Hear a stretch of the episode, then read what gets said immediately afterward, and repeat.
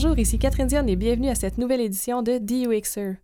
Aujourd'hui, nous avons pour vous une entrevue enregistrée au Web à Québec avec Sacha Decloménil, associé stratégie chez O2 Web. Il va nous parler de comment le e-commerce peut bien s'intégrer dans des projets philanthropiques. Par la suite, nous rejoindrons Jean-François qui interviewe Jonathan Bellil et Mathieu O'Connor. Ils parleront de Calm UX. Nous vous rappelons également que les entrevues enregistrées au WAC sont également disponibles en vidéo sur notre site internet duxer.com. Merci d'être à l'écoute.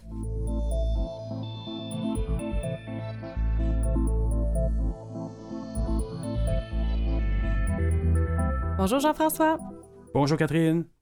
Alors aujourd'hui, on va pour euh, conclure notre belle aventure qu'on a eue au WAC il y a quelques semaines. On va passer notre dernière entrevue qu'on a tournée avec Sacha de Cloménil. Donc euh, Sacha, il est associé stratégie chez O2 Web à Québec. Il va parler de comment aborder le e-commerce dans des projets philanthropiques. Ça, ça a quand même des, euh, particularités, le, côté philanthropique. On va le voir avec lui, particulièrement parce que contrairement à du e-commerce standard. Donc, on parle de boutique, on va parler euh, euh, de, de, vente finalement de services ou d'objets carrément. Eux, ils vont vendre une cause. Puis, en plus de ça, en plus de fait de vendre quelque chose qui est un petit peu plus euh, intangible, on va aller vers des sujets qui sont plus difficiles. Donc, lui nous parlait notamment du cancer du sein, de comment mmh. ils ont réussi à intégrer des principes d'e-commerce pour améliorer l'expérience puis encourager les gens à, à s'engager dans cette cause-là.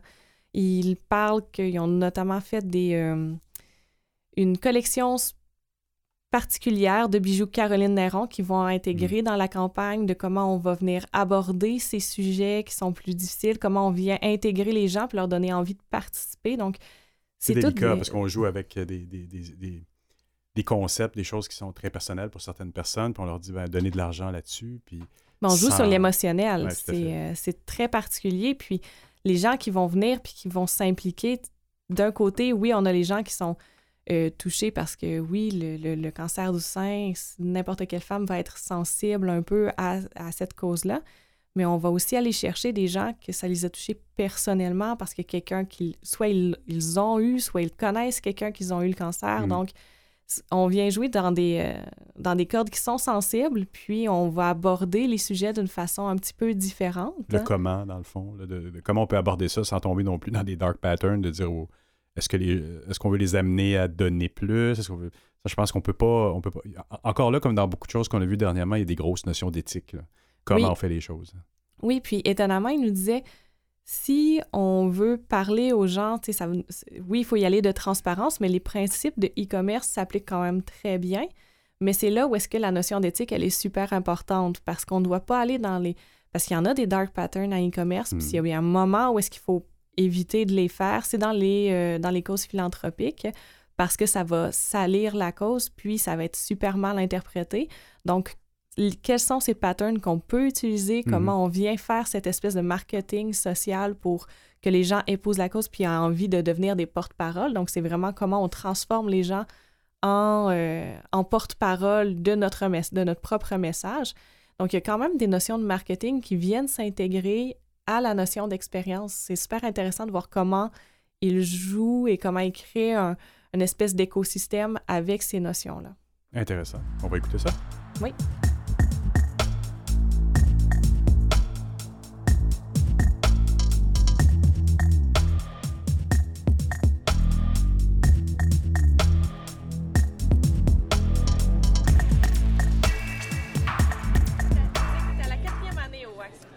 Oui, je suis comme régulier euh, chez Web. On est comme des commanditaires du WAC. On est fiers de ça. Donc euh, c'est un peu mon pèlerinage tous les ans. Et puis à chaque fois que je, propose une conférence, ça donne que ça marche. Donc je suis content. Ils doivent bien m'aimer. Moi je les aime bien. Je reviens à chaque fois. Donc tout le monde est content, je pense. De quoi on parlait cette année? Cette année, on parlait d'un sujet rarement abordé de philanthropie. chez nous, on fait surtout du e-commerce mais on a aussi comme client la Fondation québécoise du cancer du sein et on a amené beaucoup de stratégies typiques du e-commerce dans la philanthropie et on a trouvé que c'était quelque chose de relativement nouveau, moderne et qui pourrait quand même intéresser d'autres, d'autres charities. Donc c'est pas mal de ça dont on parlait. Donc tout ce qui est des stratégies de upsell, de cross-sell, de dripping, de, de marketing par, par, par email, qui sont vraiment des stratégies assez classiques de tout ce qui est le retail et du e-commerce, mais qu'on a plus rarement tendance à voir en philanthropie. Donc c'est ça qu'on a amené, on en a fait beaucoup pour la fondation vous avez amené des, stratégies de e-commerce en philanthropie, mais c'est deux milieux qui se distinguent quand même d'une certaine façon. Qu'est-ce qui les distingue et qu'est-ce qui les rapproche? Alors souvent, on a tendance à croire que la philanthropie n'a rien à vendre, mais on vend quand même la cause. Euh, et puis la vérité, c'est qu'on a quand même aussi, pour augmenter nos sources de revenus, on a créé une boutique en ligne avec des produits dédiés. Il y a par exemple une collection spéciale de bijoux de Caroline Néron qu'on peut acheter directement en ligne et on a rajouté, en fait on a, complètement changé le site web. Et c'est passé d'un site web un peu vitrine où il y a euh, m'informer, savoir ce que fait la fondation et puis donner, à une plateforme vraiment avec, sur laquelle on peut faire des enchères, euh, de la gamification, on a et donc la boutique comme je disais et surtout ce qui est devenu la première source de revenus sur le site, ce qu'on appelle le P2P, un terme un peu barbare pour le peer-to-peer fundraising. Donc ça, ça veut dire typiquement, il y a beaucoup de causes qui font ça, genre euh, le camp avec euh, je vais me raser le coco et compagnie. Il y a toute une campagne avec ça. T'as fait ça toi d'ailleurs, non euh, ouais, Moi aussi, je suis un adepte. Mais alors je ris, mais tout ça pour dire que tu prends des gens, tu leur fais faire une activité, un challenge, et puis finalement, les gens vont les organiser eux-mêmes. Donc sur le site, tu peux aller créer ta propre activité. Ça peut être un souper spaghetti, ça peut être une course, ça peut être peu importe. Et puis à ce moment-là, tu vas contacter tes propres amis pour aller amener des, des dons de ton propre réseau pour la fondation et la cause qui te tient particulièrement à cœur. Donc c'est ça, cette notion de peer-to-peer fundraising. Puis on s'efforce toujours de créer un petit peu plus de, euh, des activités ou des défis qui sont susceptibles d'être pris en photo parce que le selfie est comme la monnaie courante de la philanthropie, on s'entend. Euh, on veut faire en sorte que les gens prennent des selfies et fassent finalement la promotion eux-mêmes de notre cause et de notre fondation. Donc c'est ça le peer-to-peer fundraising. Euh, c'est quelque chose de très très populaire, c'est pas nous qui l'avons inventé, mais on a des résultats incroyables sur notre plateforme parce que les gens vraiment ont embarqué là-dedans. C'est devenu la première source de revenus finalement de la fondation sur la plateforme. Donc on est très content.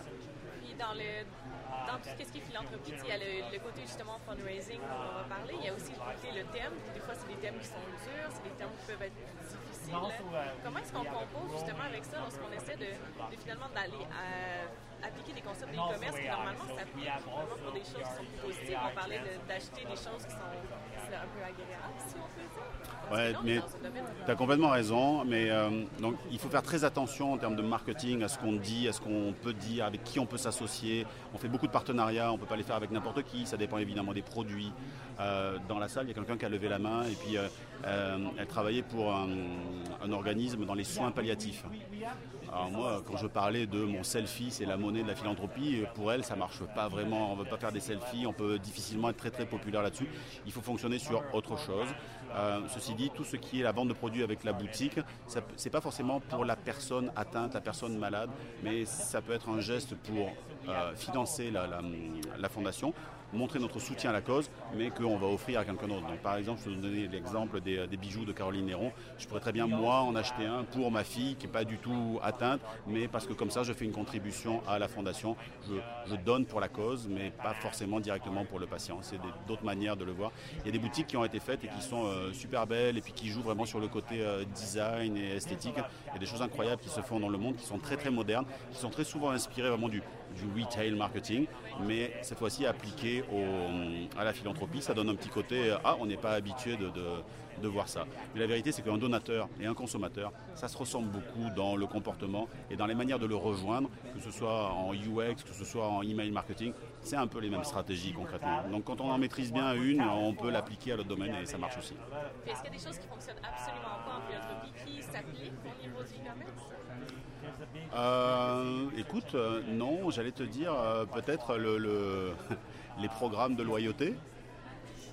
Mais étonnamment, ça marche aussi les programmes de loyauté. On va toujours essayer de faire en sorte que notre donateur qui est venu une fois, on va essayer de le capturer, capturer, on s'entend, mais de le fidéliser et de faire en sorte qu'il devienne un donateur récurrent pour faire des dons mensuels ou quelque chose pour venir plus souvent. C'est toujours la même logique, que c'est beaucoup moins cher de fidéliser que euh, les coûts d'acquisition de, nouveaux donateurs. Donc non, il n'y a pas grand-chose, à part, je te dirais, des sortes de, de stunt marketing où c'est vraiment euh, drôle ou un peu décalé. Là, on ne peut pas trop aller là-dedans parce qu'il faut quand même qu'on respecte. Et puis, je dirais qu'il y a une autre grosse différence, c'est que on a un conseil d'administration, et on n'est pas les seuls, il y en a beaucoup, qui sont vraiment très très sensibles à combien tu reverses de ton montant du don sur la recherche. Euh, la moyenne, c'est très très peu. si je me souviens bien des chiffres, je pense qu'en 2000, euh, autour des années 2000, c'est à peu près 40% du don qui allait directement à la recherche ou à la cause. En moyenne, au Canada, en 2011, c'était rendu 22%. Ça a chuté beaucoup. Donc tu donnes un dollar, il y a 20 cents qui va à la recherche à la Fondation québécoise du cancer du sein, ils sont très très fiers de dire qu'ils sont rendus à 80 ou 90%. Je me souviens plus des chiffres, mais c'est quelque chose de faramineux comparé à l'industrie. Donc ça met forcément une pression sur les fournisseurs de services comme nous. Euh, mais en même temps, on travaille aussi pour la cause. Donc on ne fait pas ça forcément pour, pour s'enrichir. moi, ma mère a eu un cancer du sein, donc c'est oui, c'est un client, mais c'est aussi une cause qui m'a touché euh, vraiment euh, de, proche, proche, proche. Donc on se, sent, on se sent toujours plus impliqué quand la cause nous touche aussi personnellement. Donc euh, je pense que ça a apparu dans, la conférence. Et à ce moment-là, est-ce qu'il y a des choses que tu aimerais laisser finalement aux gens qui, des, des, hints, des trucs, de ah, Ça va paraître bizarre, mais souvent, ça c'est une grande différence. Pour rejoindre la question que tu me posais avant, quand tu investis, quand tu es dans le retail, tu vas vendre tes produits, puis tu vas pouvoir réinvestir dans ta plateforme, prendre une partie de tes profits pour réinvestir. Là, les profits, ils vont tout de suite à la recherche. Donc, c'est pas comme si on était une business et où on pouvait continuer là-dedans. C'est de l'argent qui vient des donateurs. Donc, c'est excessivement difficile d'aller plus loin. Mais un conseil que j'aurais tendance à donner, c'est quand même d'investir dans sa plateforme et de voir sa plateforme, non pas comme juste un site web à court terme, mais, mais d'avoir une vision à long terme avec sa plateforme et donc d'avoir une plateforme évolutive. On pourrait toujours mettre un petit plugin qui marche bien pour les enchères, mais si on a une vision à long terme, euh, il ne faut pas hésiter à avoir au moins un investissement au début. Un dernier point, c'est que pour, pour la philanthropie, il y a quelque chose, on l'entend souvent dans le marketing de manière générale, mais c'est aussi très très vrai dans la philanthropie, c'est la valeur du data. Tout ce qu'on va pouvoir savoir sur notre donateur, combien il donne, quand, pourquoi, euh, à quel âge, c'est quoi les messages qui l'ont le plus sensibilisé. donc du coup d'avoir un CRM en arrière qui nous permet d'en savoir plus, ça va nous permettre, oui, de mieux cibler notre donateur, mais surtout d'avoir plus de valeur en tant que fondation. Euh, il ne faut pas se leurrer, il y a beaucoup de politique au sein des fondations aussi. Il y a un mouvement de concentration au niveau des fondations, comme moi je le vois de très proche au niveau des agences de pub. Tous les gros achètent les plus petits c'est la game assez normale. Ça, se fait aussi dans la philanthropie, on en entend moins parler, mais euh, récemment, je pense que c'était l'année dernière, euh, Canadian Breast Cancer Foundation, donc l'équivalent fédéral de ce que nous on fait pour la Fondation québécoise du cancer, a été racheté directement. Il y a eu un merge avec la euh, Canadian Cancer Society. Donc on voit que les plus gros, il y a un peu une sorte de, chasse aux donateurs, et puis c'est vraiment un peu au plus fort la poche, celui qui va avoir le plus de moyens marketing va aller rejoindre le donateur. Le cancer du sein, la grosse période pour eux, c'est le mois d'octobre, qui est vraiment le mois du cancer du sein. J'ai fait une sorte de, listing du nombre d'événements reliés euh, à une cause. Et j'en ai rempli deux slides entières, ça finissait plus tellement il y en avait des événements.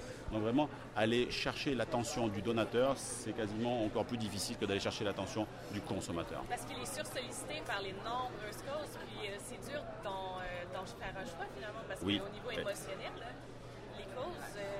oui, exactement. C'est pour ça que quand on a réussi à aller chercher un donateur une fois, faire du repeat et du récurrent, c'est parfois plus, plus intéressant. Et la force du numérique aussi apparaît là-dedans, c'est que souvent on voit que c'est des événements. Il y a beaucoup d'événementiels autour de la philanthropie. Genre, typiquement, tu organises, je sais pas moi, un concert caritatif, euh, tu payes un certain prix, euh, la plupart des artistes jouent gratuitement, l'argent va à la cause. Mais il y a quand même tout un, beaucoup de ressources humaines qui sont impliquées pour l'organisation, la logistique de l'événementiel, qui quand même finalement ne veut pas, ça coûte de l'argent, alors qu'on peut faire certains événements online. Donc oui, ça va coûter au début pour créer l'infrastructure numérique, mais ensuite on a juste à la récupérer. Je donne un exemple, on a monté un module d'enchères. Donc pour les enchères, pour une fondation, c'est parfait parce que la plupart des produits qui vont être mis en vente sont donnés par des partenaires. Par exemple, tu travailles avec la SAQ, ils vont te donner des bouteilles millésimées incroyables. En tout cas, moi, c'est là que je donne. Et puis, euh, donc c'est facile de faire de l'argent sur des produits qui nous ont rien coûté grâce à nos partenaires. On fait aussi un événement, mais finalement les gens peuvent faire participer aux enchères même s'ils ne sont pas à l'événement. donc ça a un plus grand reach et ça coûte surtout beaucoup moins cher parce que tu as moins de moins d'un gros événements à faire avec beaucoup beaucoup de gens parce que tu peux le faire à distance.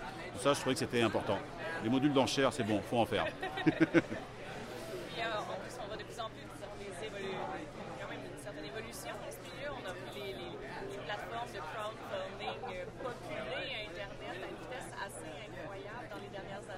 oui, mais là-dessus, on va avoir un peu le même problème que euh, dont on parle beaucoup avec Facebook. C'est bien d'avoir ta page Facebook, mais finalement, tu n'es pas chez toi. Là, c'est un petit peu la même chose. C'est bien de faire ta campagne Kickstarter ou Ulule, mais tu n'es pas chez toi. Si tu peux le faire sur ton propre site, si tu as le luxe de pouvoir te payer un site sur lequel tu peux faire ça, fais-le chez toi parce que tu vas maîtriser beaucoup plus euh, le data, encore une fois. Donc, euh, mais oui, si on a moins les moyens, les campagnes Kickstarter, c'est très très efficace.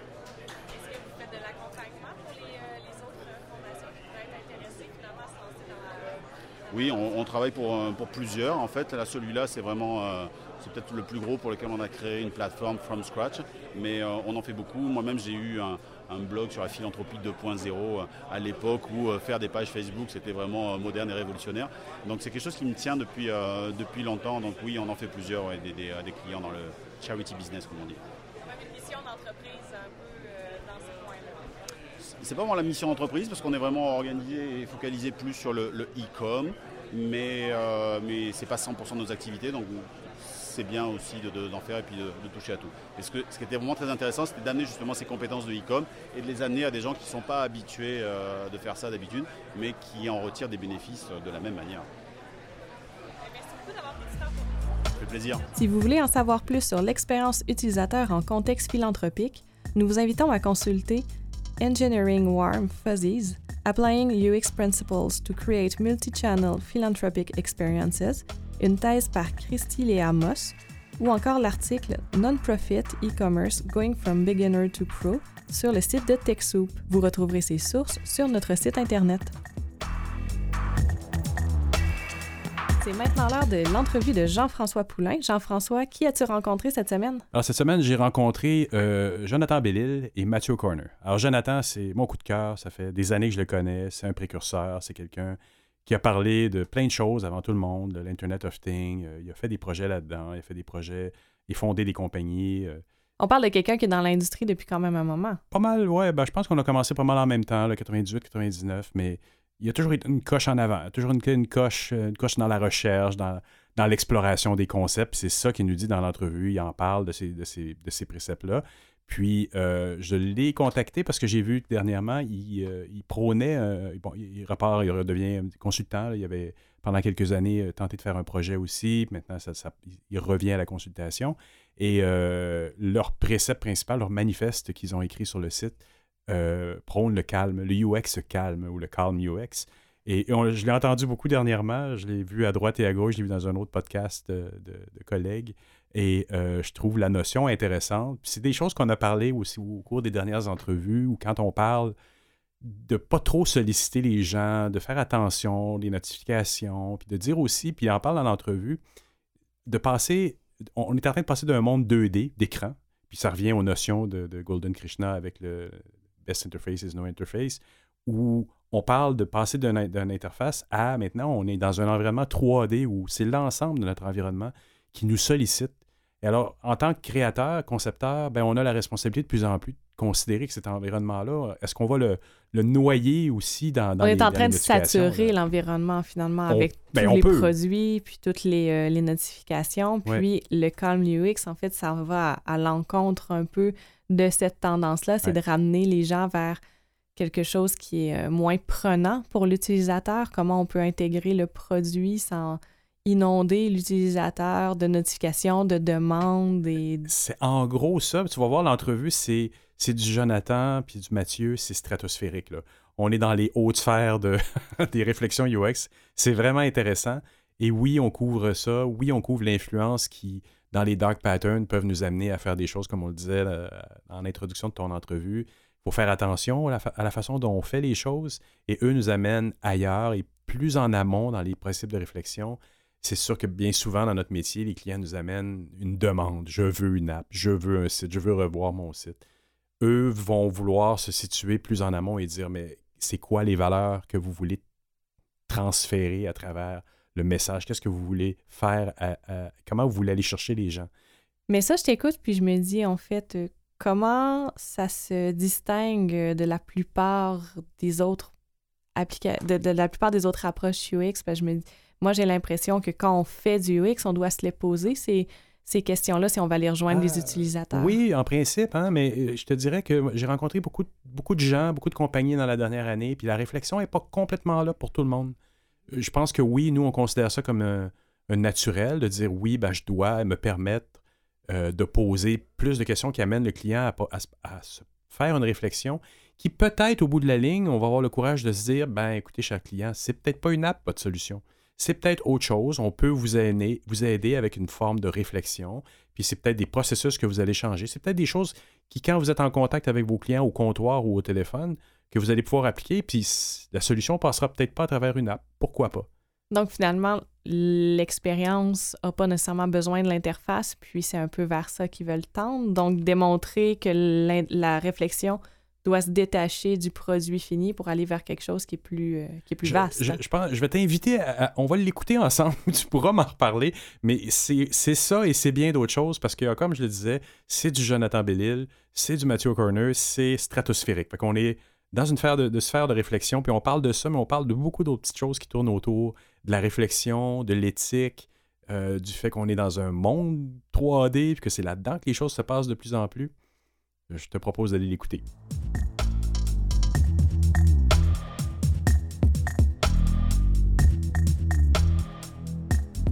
Euh, ben, à vrai dire, Hello Architect, ça faisait quand même depuis 2007 que j'avais ça. C'était une initiative que j'avais lancée suite à, mon départ de chez Sidley. J'avais vraiment fait le vœu de faire de la recherche euh, pour, pour, définir où l'informatique s'en allait, puis comment ça changeait nos comportements, puis nos environnements. Puis il semblait que ça prenait une forme de, prise de position philosophique quasiment sur la question. C'est sûr qu'à l'époque, tout le monde m'appelait UX ou j'étais un ambassadeur du UX, j'avais parti UX Montréal. Mm-hmm. Mais plus je travaillais là-dedans, plus tout était centré sur le logiciel, puis l'écran, puis on faisait beaucoup d'applications dans le temps, en 2007 quand même. C'était très à la mode de, faire du, UX, une genre de, guerre euh, quasiment politique pour, les entreprises de dire c'est important l'UX, il faut travailler là-dessus, mais il y avait des. La notion de principe de design est venue plus importante à moi. C'est genre pourquoi je fais du UX, qu'est-ce que je suis en train de bâtir? Euh, puis ça m'a amené euh, au fil des années à regarder des, gros noms dans le design qui ont travaillé chez Instagram à Facebook, qui ont quitté récemment, euh, puis qui ont fait le vœu de ne pas faire des applications qui allaient rendre leurs usagers addicts. Ah, ouais en prenant note de cette notion-là d'addiction. Puis, on a tous vu dans notre domaine des, cas d'études sur euh, comment que les algorithmes, et en tout cas, le persuasion design a été utilisé par certaines personnes chez Instagram. Ces mm-hmm. gens-là qui voyaient le taux d'addiction à leurs apps se sont dit on est en train de créer le même problème que les, euh, les cigarettiers des années 80 On a-tu on a créé une machine qui fait juste rendre nos usagers addicts? On les aide-tu vraiment? Est-ce qu'on est, on est en train de créer un utilisateur qui est, dans le fond, qui est possédé par notre application, est-ce qu'on est qu'on peut, à vrai dire, faire du design d'interaction puis du UX qui est conscient ou qui, qui en fait? Et, aide, l'usager à comprendre euh, ce qu'il fait, puis ben, c'est un peu anti-commercial des fois quand tu dis que tu fais une application qui ne va pas rendre ton, ton usager, euh, ton utilisateur addict à ton application. C'est antithétique, sais. Parce que souvent, tu es engagé juste pour qu'il y ait plus de rétention, que les usagers reviennent, que les notifications fassent que les usagers n'oublient pas que tu existes. Mais ça ne veut pas dire que les usagers sont nécessairement qui ont opté quand ils ont signé pour ton application, ils n'ont pas nécessairement dit je veux absolument perdre tout contrôle sur mon attention, je veux absolument ne plus savoir pourquoi je suis tout le temps en train de me réveiller puis checker mon, mon application, puis de swiper de haut en gauche. comment son cerveau fonctionne, il ne le sait pas l'humain en tant que tel. Fait que tous ceux qui ont étudié ça, comme nous, on le fait, on étudie comment que les comportements avec une application se fonctionnent, on regarde les métriques, on dit ah, quand les gens ils reçoivent telle affaire, ils cliquent là, puis ils font ça. OK, continue à y envoyer telle notification parce que le gars, il reste engagé cinq minutes de plus. Ça devient, pas, pas que c'est malsain parce que c'est notre job de regarder les datas puis d'améliorer l'application mais. Ben, en fait, je pense que c'est une prise de, aussi de, conscience sur l'idée que est-ce que plus, ça veut nécessairement dire mieux? C'est ça que j'allais te poser comme question. Passer sur l'app, est-ce que le comportement euh, de moi, ce que j'appelle le squirrel on crack, euh, l'idée de tu as un attention span de trois secondes à peu près, euh, tu es en train d'écouter une émission de télé, mais tu es en même temps en train d'avoir huit conversations, scroller infiniment Instagram, puis là, je te dis juste ce que j'ai fait hier.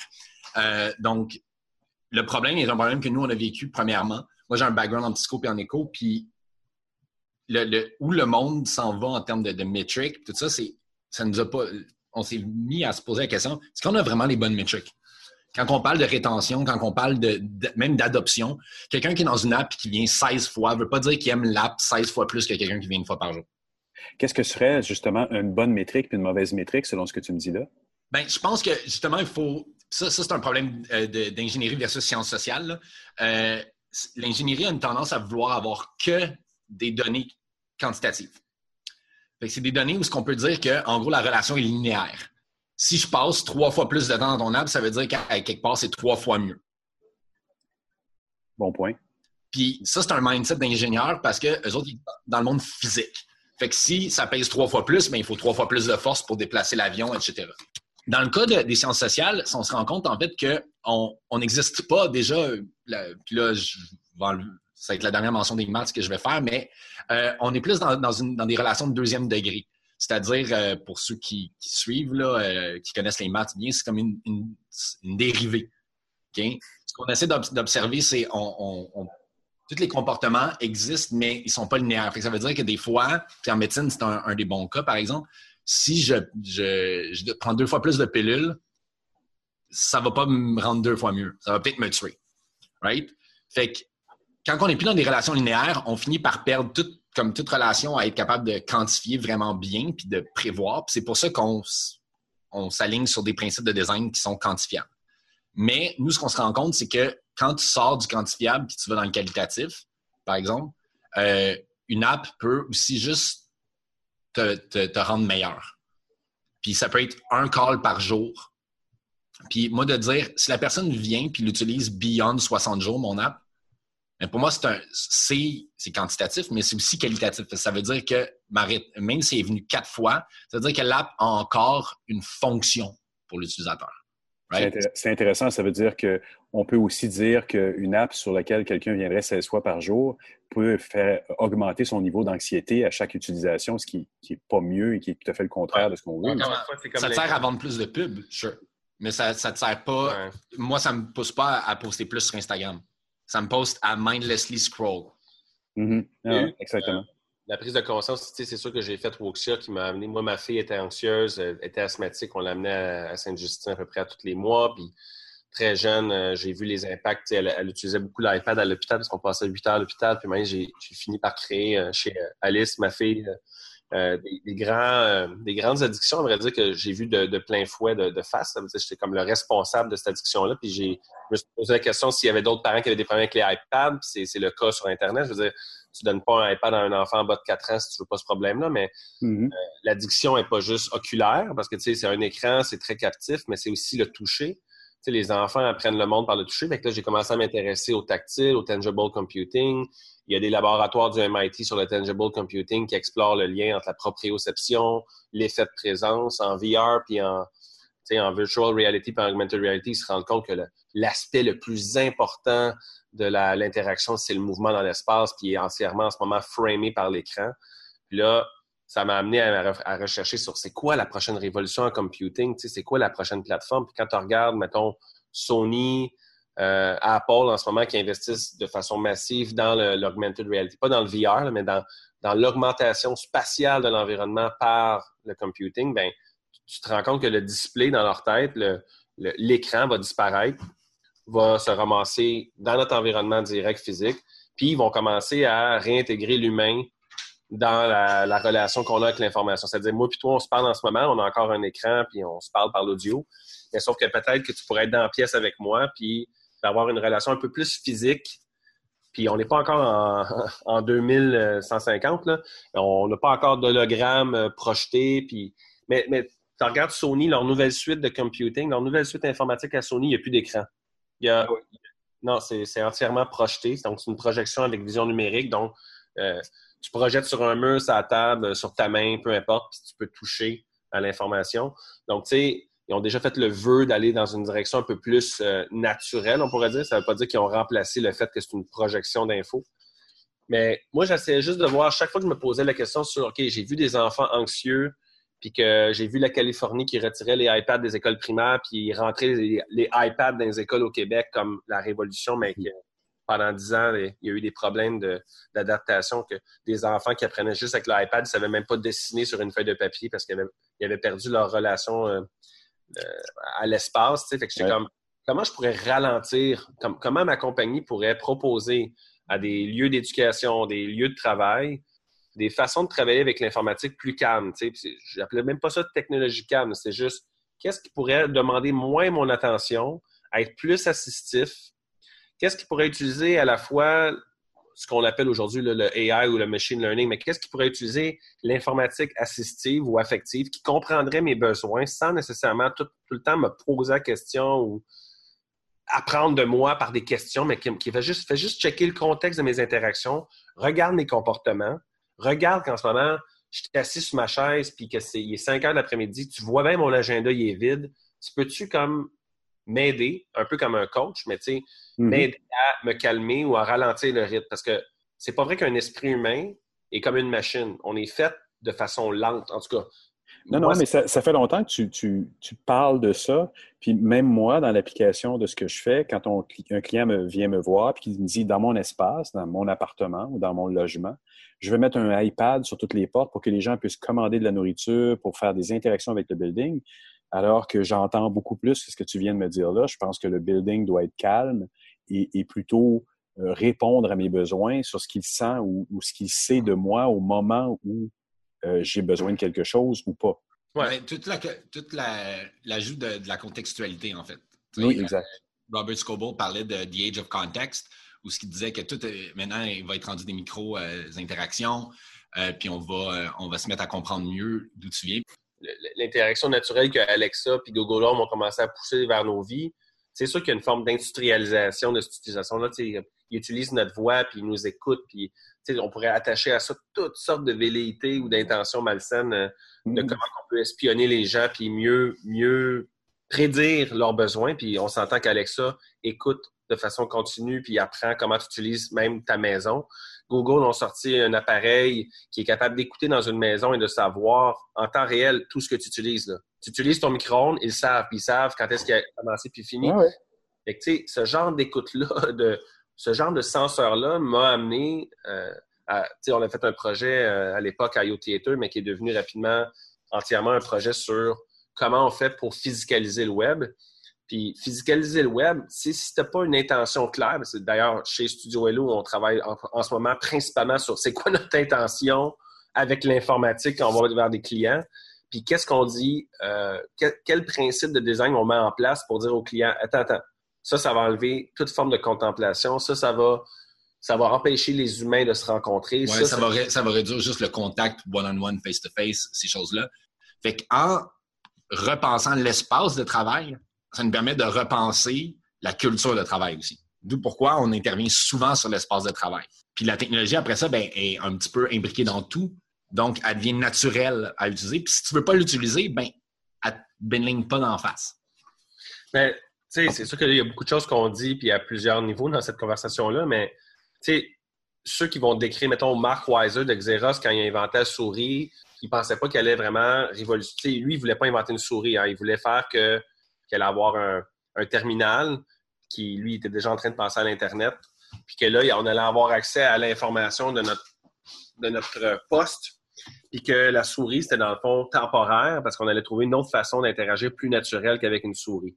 Et là, ce qu'on a eu, c'est un clavier puis une souris pendant 20 ans, parce que parce que ça marchait puis ça se vendait bien. Puis, tu sais, mm. Compact, même en 94, quand il avait annoncé, je me rappelle plus à quelle conférence, qu'il y avait de la place dans le monde pour juste 4 PC. Euh, oui. Personnel, puis finalement, après, c'était la, folie des, PC. Je pense qu'il y avait aussi l'industrialisation d'une technologie. Un exemple, on a sorti l'iPad.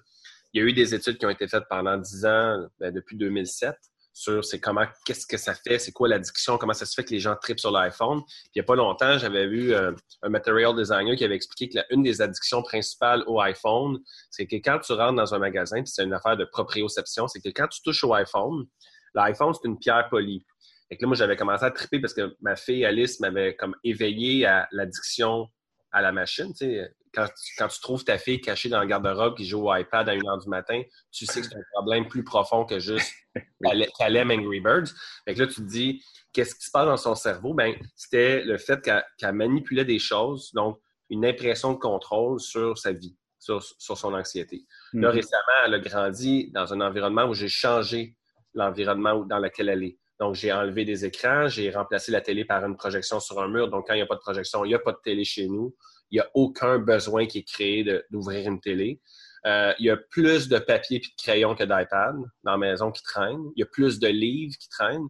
Mais je ne suis pas anti-technologie, je suis juste plus multimodal que je l'étais comme, comme penseur. Mettons, euh, vu que l'informatique peut devenir de plus en plus tangible, ben, j'ai acheté euh, à ma fille des instruments de musique où est-ce qu'il faut qu'elle c'est technologique, là, il faut qu'elle pèse sur on. Il y a des lumières qui s'allument puis ça fait des bruits. Là. Il, y a, quelque chose qui est le fun pour un enfant ou même un créatif qui aime la technologie. C'est juste, faut que tu touches, faut que tu ressentes avec tes doigts, faut que tu te déplaces dans l'espace pour qu'il se passe quelque chose. Puis là, ben, ça change ta relation avec la tech, mais ça, ça change ta relation avec l'environnement dans lequel tu l'utilises. Et le comportement que tu veux, que tu veux euh, faire, en fait.